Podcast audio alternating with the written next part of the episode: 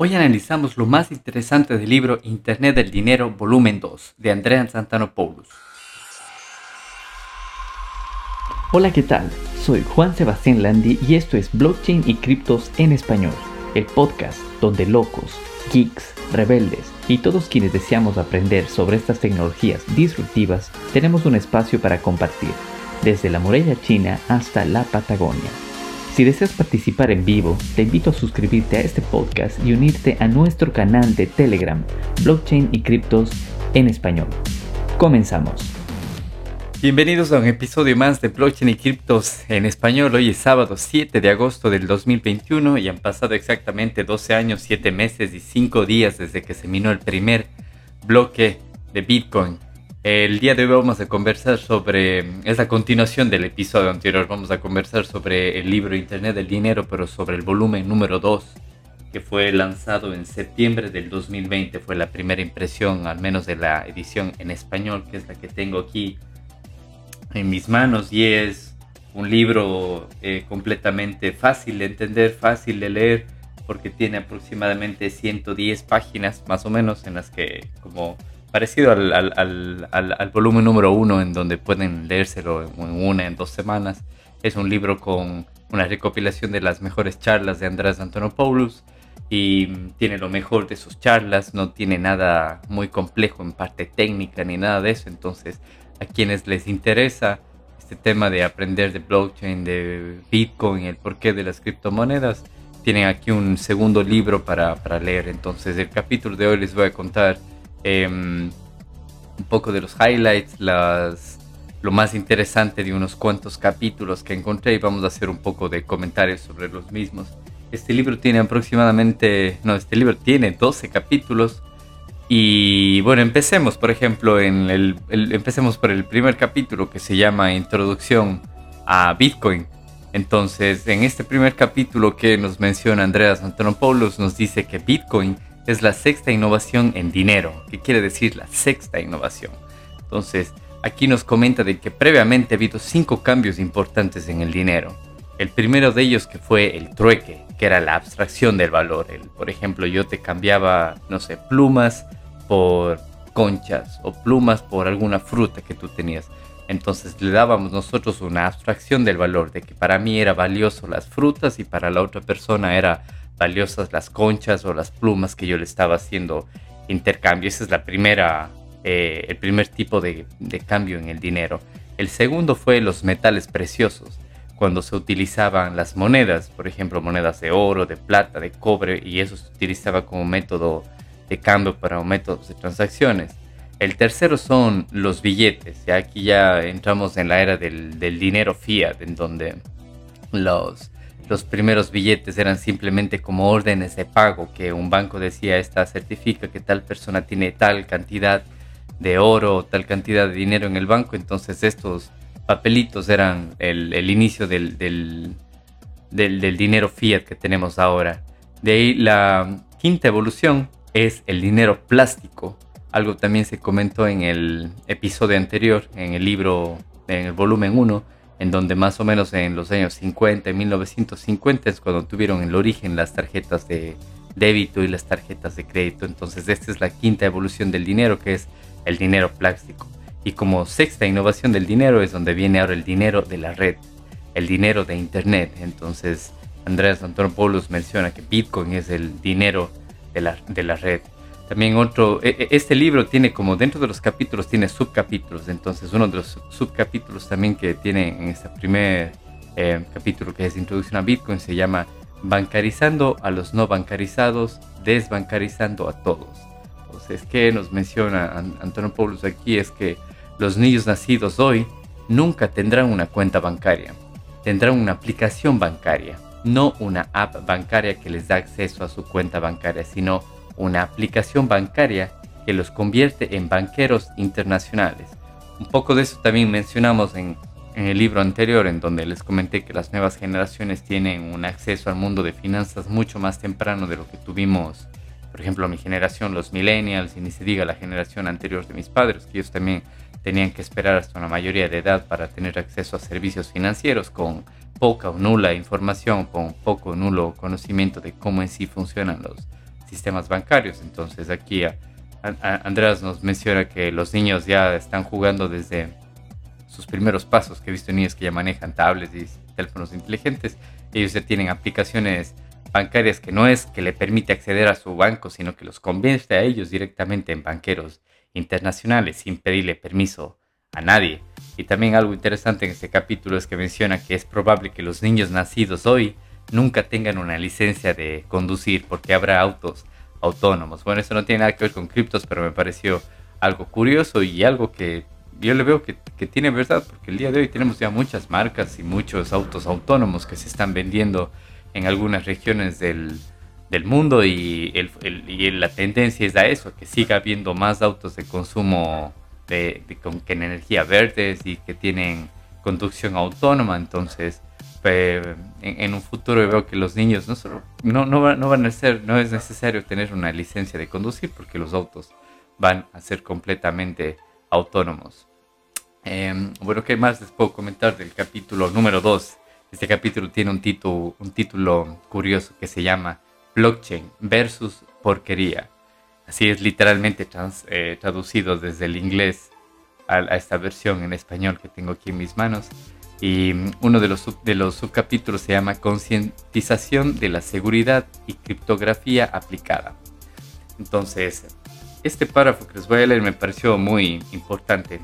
Dice, estamos viendo el mayor despliegue civil de criptografía de clave pública de la historia, porque resulta que las personas solo protegen las claves cuando esas claves están vinculadas a un valor. Nada les enseña sobre seguridad más rápido que tener su Bitcoin en un ordenador con Windows. Entonces, bueno, aquí también hace un poco de burla a la seguridad de este sistema operativo, pero lo importante de, de, este párrafo es que dice que como nunca ha habido un despliegue de civil, o sea, en, la gente, no tanto a, nivel militar ni de gobierno, sino en la, población civil, de criptografía de, clave pública, que es la que utiliza Bitcoin, porque como les hemos comentado en algunos capítulos, Bitcoin se basa tanto en la clave pública, que es la que se da a cualquier persona como su dirección para que le envíen bitcoins, y la clave privada, que es su clave única para poder acceder a los bitcoins. Entonces, desde el 2009 que está Bitcoin disponible para todo el mundo, se ha visto un despliegue de criptografía de clave pública en la historia único que no se había visto en ninguna otra época de la humanidad. Otro subcapítulo interesante es blockchain no es la tecnología detrás de Bitcoin. ¿Qué quiere decir aquí? Porque mucha gente ha escuchado de la blockchain, la blockchain, saben que blockchain está detrás de Bitcoin, pero en sí no es solamente blockchain. Tecnologías detrás de Bitcoin está blockchain, es una de ellas. Está el proof of work o prueba de trabajo, es otra de ellas. Está la red P, P2P o la red de punto a punto de persona a persona. Y está la criptografía RSA256, que es la que utiliza para generar las las direcciones. Entonces, no es solamente blockchain lo que está detrás de Bitcoin, sino hay algunas tecnologías. El, el hito, lo más importante de Bitcoin es que Satoshi Nakamoto supo em, utilizar todas estas tecnologías juntas y generar el protocolo de Bitcoin. Eso es, eso es lo importante. Eh, ¿Qué más les puedo comentar desde el capítulo número 2? Hay un subcapítulo que se llama La esencia de Bitcoin, revolucionar la confianza que dice uno de los párrafos de este subcapítulo, dice, menciona que la esencia de Bitcoin es la capacidad de operar de manera descentralizada, sin tener que confiar en nadie. Entonces, lo, más importante del protocolo de Bitcoin, que no depende de, de un gobierno, no depende de una empresa privada, una empresa pública, sino simplemente esa confianza que se genera a través de matemáticas, algoritmos y criptografía. Entonces no necesita confiar absolutamente en nadie bueno, esto en cuanto al capítulo número 2, que él tiene un título curioso que se llama Blockchain versus Porquería. En el capítulo tercero eh, se llama Noticias falsas, dinero falso. Este me parece un capítulo interesante porque te habla incluso un poco de historia, cómo los medios de comunicación han, siempre han estado, eh, formado parte como de los gobiernos, sean de, sean de su lado o no de su lado, porque ellos siempre tienen como un beneficio a cambio. Y uno de los subcapítulos de, este capítulo número 3 es Saliendo del sistema, donde Antonio Paulus menciona que Bitcoin no está tratando de convertirse en una moneda nacional, está haciendo algo mucho más peligroso. alienta a las personas a poner sus ahorros fuera del sistema. Y esto es completamente cierto porque el, estar dentro del sistema es poner tu dinero, tu esfuerzo, tu tiempo de vida a cambio de papelitos y ponerlos dentro del sistema bancario. El sistema bancario está controlado por sus propias reglas y por los gobiernos, mientras que cuando pones tu, tu tiempo de vida, tu esfuerzo, tus ahorros en Bitcoin, nadie puede la mano, ningún gobierno puede confiscarte ni nada de eso porque tú eres el poseedor de tus claves. Así que me parecía interesante este subcapítulo que se llama Saliendo del sistema. Hay otro subcapítulo que se llama Cuando tengas duda, pregúntale al mercado. Y es, es muy curioso lo que cita aquí Antonio Paulus. Dice, si el tipo de cambio oficial de la moneda X cualquiera es cinco veces menor que el tipo de cambio no oficial, y si el tipo de cambio para Bitcoin tiene una prima del 20% o más, el mercado te dice exactamente cuál es el dinero falso. Entonces me parece tan obvio y cierto esto de aquí que lo podemos ver en nuestro día a día, el cambio de monedas en, todo el mundo, no solo en países en vías de desarrollo, pero creo que en ellos se ve con, con mucha más eh, porcentaje el tipo de cambio. Por ejemplo, si tienes una moneda y el cambio oficial te dice que, no sé, que 100 pesos argentinos, por poner un ejemplo, que 100 pesos argentinos es un dólar, el oficial. Pero cuando te vas a la calle, donde está la gente, al mercado negro, que se le sabe llamar, está 300, 400, 500 pesos por, por un dólar. Entonces te das cuenta de que cuál es el dinero falso ahí. ¿Por qué tiene que tener un valor el oficial y otro valor el no oficial, por decirlo así? Y durante, cuando estás en, en, ese cambio de dinero, también te das cuenta de que Bitcoin tiene hasta comisiones del 20%, o sea, no comisiones de la red, sino la gente te vende Bitcoin con un 20% más de precio, es porque es tan valioso que la gente no quiere venderlo y si es que lo vende se tiene que ganar un 20% más de comisión porque es algo valioso. Entonces aquí el mercado te dice exactamente cuál es el dinero falso. Y algo que eh, vale mencionar aquí, que no, no, lo menciona Antonio Poulos en su libro, pero que eh, quienes estamos siempre en este tema de cripto, leyendo y todo eso, eh, yo también he leído muchas citas que dicen que mm, con Bitcoin no existen Bitcoins falsos, porque los Bitcoins no se pueden falsificar, así como de todas las monedas fías existen falsificaciones, del dólar, del euro, de todas ellas, mientras que el Bitcoin existen exactamente cero Bitcoins falsos es muy, muy curioso esto de aquí y muy interesante. Así que, ¿qué más les puedo comentar del capítulo número 4 que se llama Inmutabilidad y Prueba de Trabajo? Bueno, las siglas de prueba de trabajo para quienes estamos leyendo en, muchos libros en inglés, los vamos a encontrar las iniciales como POW, como PO, que es Proof of Work. Entonces, ¿qué, ¿cuál es el subcapítulo de, este capítulo 4 y 1 que que se llama Mejor que escrito en piedra? Inmutabilidad como un servicio. ¿Qué dice ese subcapítulo? Dice, nuestros antepasados dijeron, esto es tan bueno como escrito en piedra. Nuestros nietos dirán, esto es tan bueno como inscrito en la blockchain. Bueno, y pasando al capítulo número 5, que dice promesas duras, promesas blandas. Em, el sistema actual de promesas blandas, que menciona Andreas aquí, menciona que ninguno de ustedes tiene dinero en el banco. Todos ustedes han otorgado un préstamo sin garantía por una patética tasa de interés a un banco que resguarda ese dinero como propio y lo utiliza para cobrarle intereses muy altos a otras personas. En conversaciones con, mucha gente, incluso con gente que ha venido ya un poco hasta metida en el tema de criptomonedas, comprando, haciendo trading y todo eso, mucha gente no, no tenía entendido que en verdad cuando tú pones tu dinero en tu banco, el dinero deja de ser tuyo.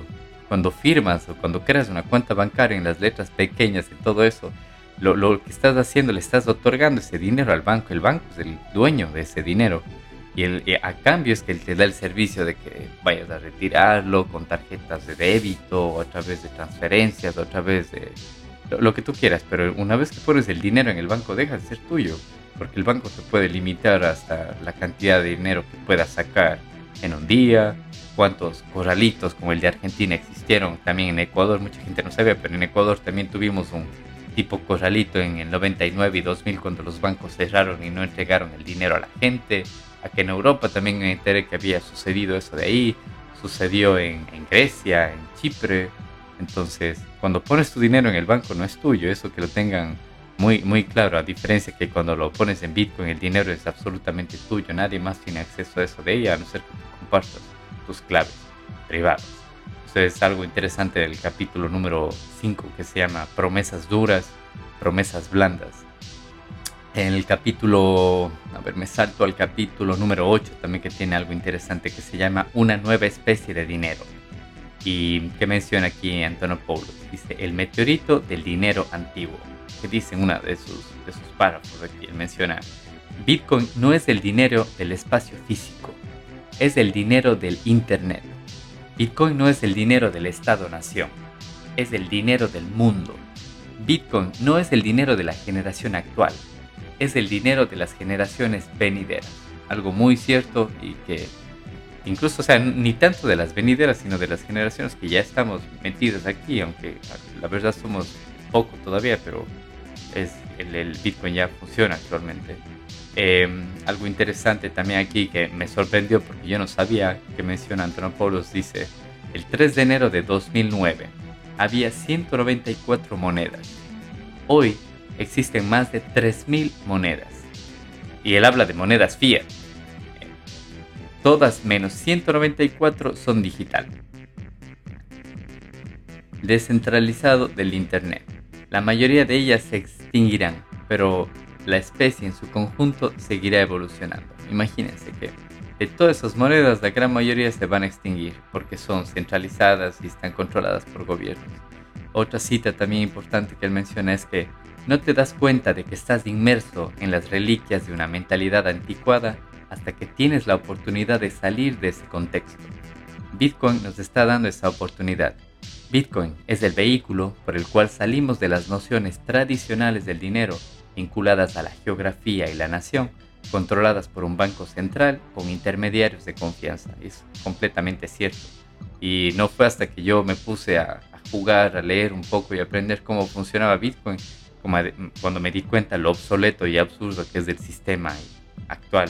Es un sistema completamente anticuado, limitado a la geografía en donde estás, al Estado-nación que lo controla, al Banco Central que limite y necesitas intermediarios en todo lado. O sea, si tengas dólares y yo quiero enviar mis dólares a Panamá, que es otro país dolarizado, necesariamente debe funcionar con intermediarios de confianza. Si incluso quiera enviar mis dólares de Ecuador a, Estados Unidos, aunque, aunque se hable el mismo idioma, que como lo mencionamos en el capítulo anterior, que en sí el dinero es un lenguaje para comunicarnos, así yo envíe los mismos dólares de Ecuador a Estados Unidos, voy a necesitar de intermediarios y esos intermediarios tendrán sus comisiones y yo tendré tiempos de espera y el simple hecho de tener intermediarios significa que dependo de ellos para que la transacción sea realizada. Entonces, muy interesante lo que nos menciona Antonopoulos aquí. Y antes de continuar quería mencionarles de que no se olviden de seguirnos en,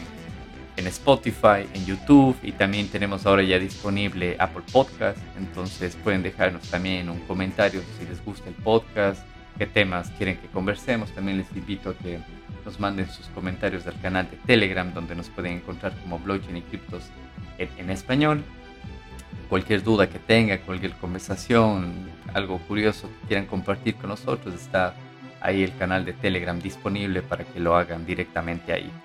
Y mm, bueno, para ir finalizando, uno de los, uno de los últimos capítulos que se llama Preguntas y Respuestas, QA, está puesto aquí en el libro en, en español. Em, algo curioso que mucha gente pregunta, muchísima gente pregunta tanto en redes como en videos en YouTube tanto familiares como amigos siempre me preguntan cómo es que se determina el precio de Bitcoin.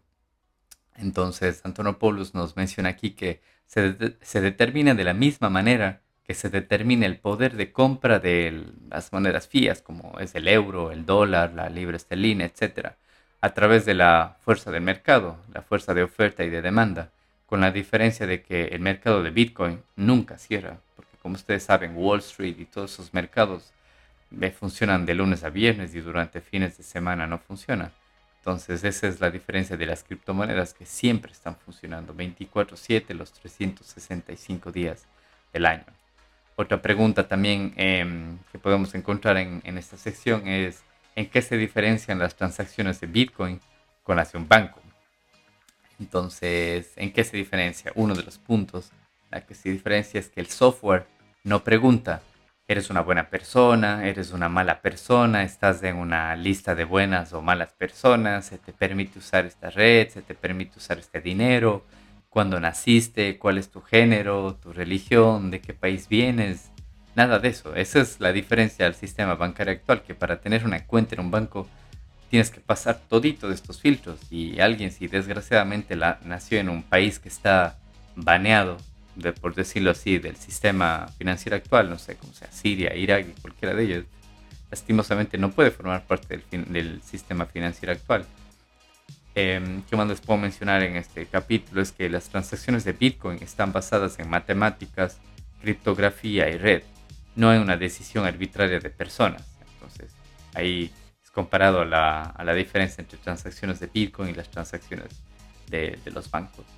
¿Qué más nos tenemos alguna otra pregunta aquí en, en, esta sección? Es cuánto debería invertir en Bitcoin. Entonces, algo que también lo he comentado yo es que debes invertir el dinero que estés dispuesto a perder. ¿Qué comenta Paulus aquí? Es que un porcentaje de tu riqueza equivalente, que deberías invertir un porcentaje de tu riqueza equivalente a tu comprensión de cómo funciona Bitcoin y tu capacidad para absorber el riesgo que implica.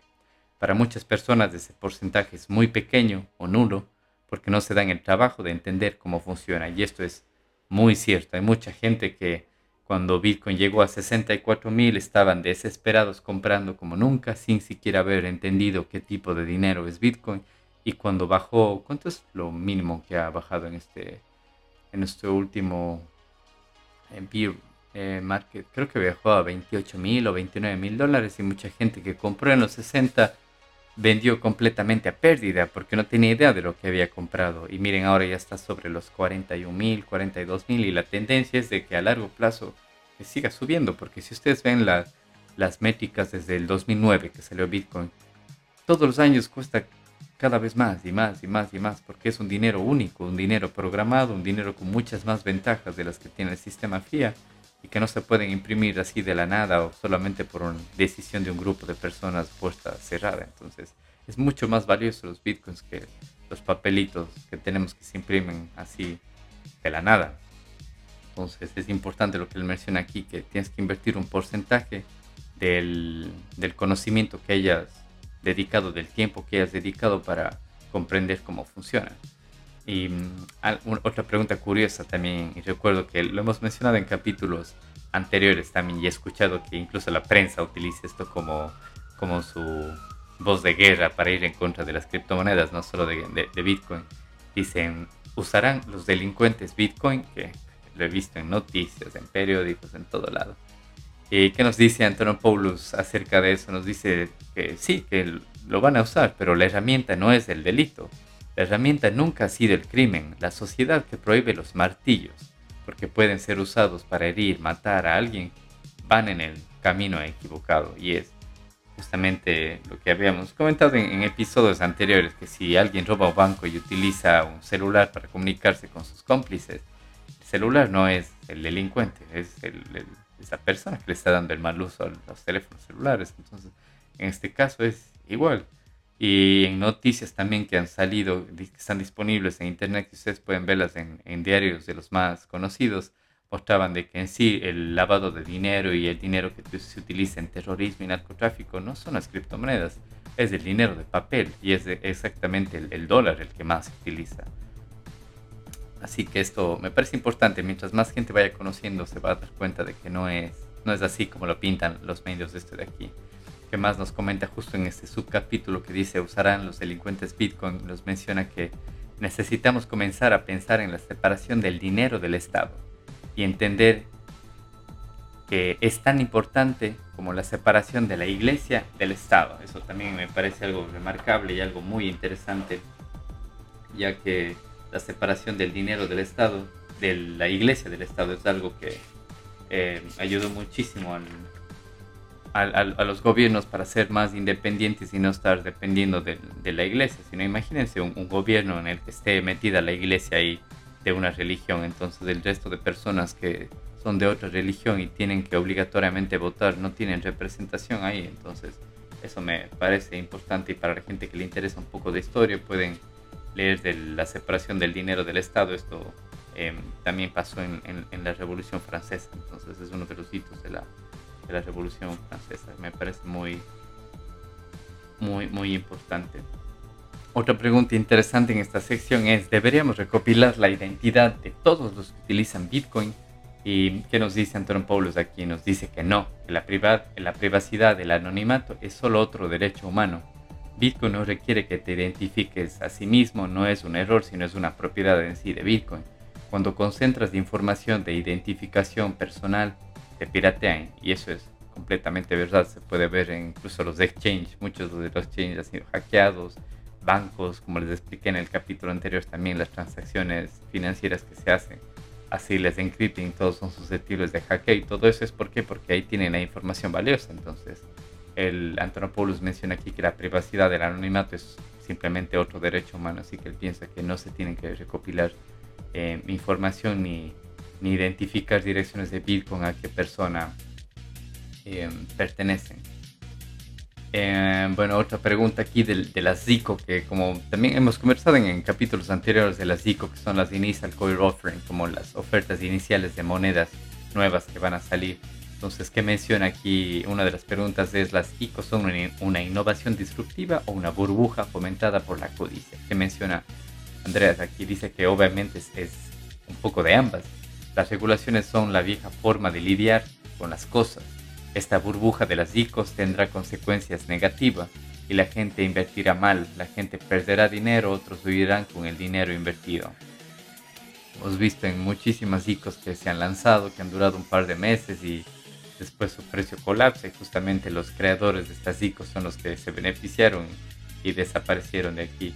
¿Qué más nos menciona justamente en, este mismo ámbito de las DICO, que nos dice, las DICO son una innovación disruptiva, una burbuja fomentada por la codicia, que nos dice, Antonio Paulos aquí nos dice que la banca no es el titular principal que sufre disrupción, son los reguladores y el entorno regulatorio institucional centralizado.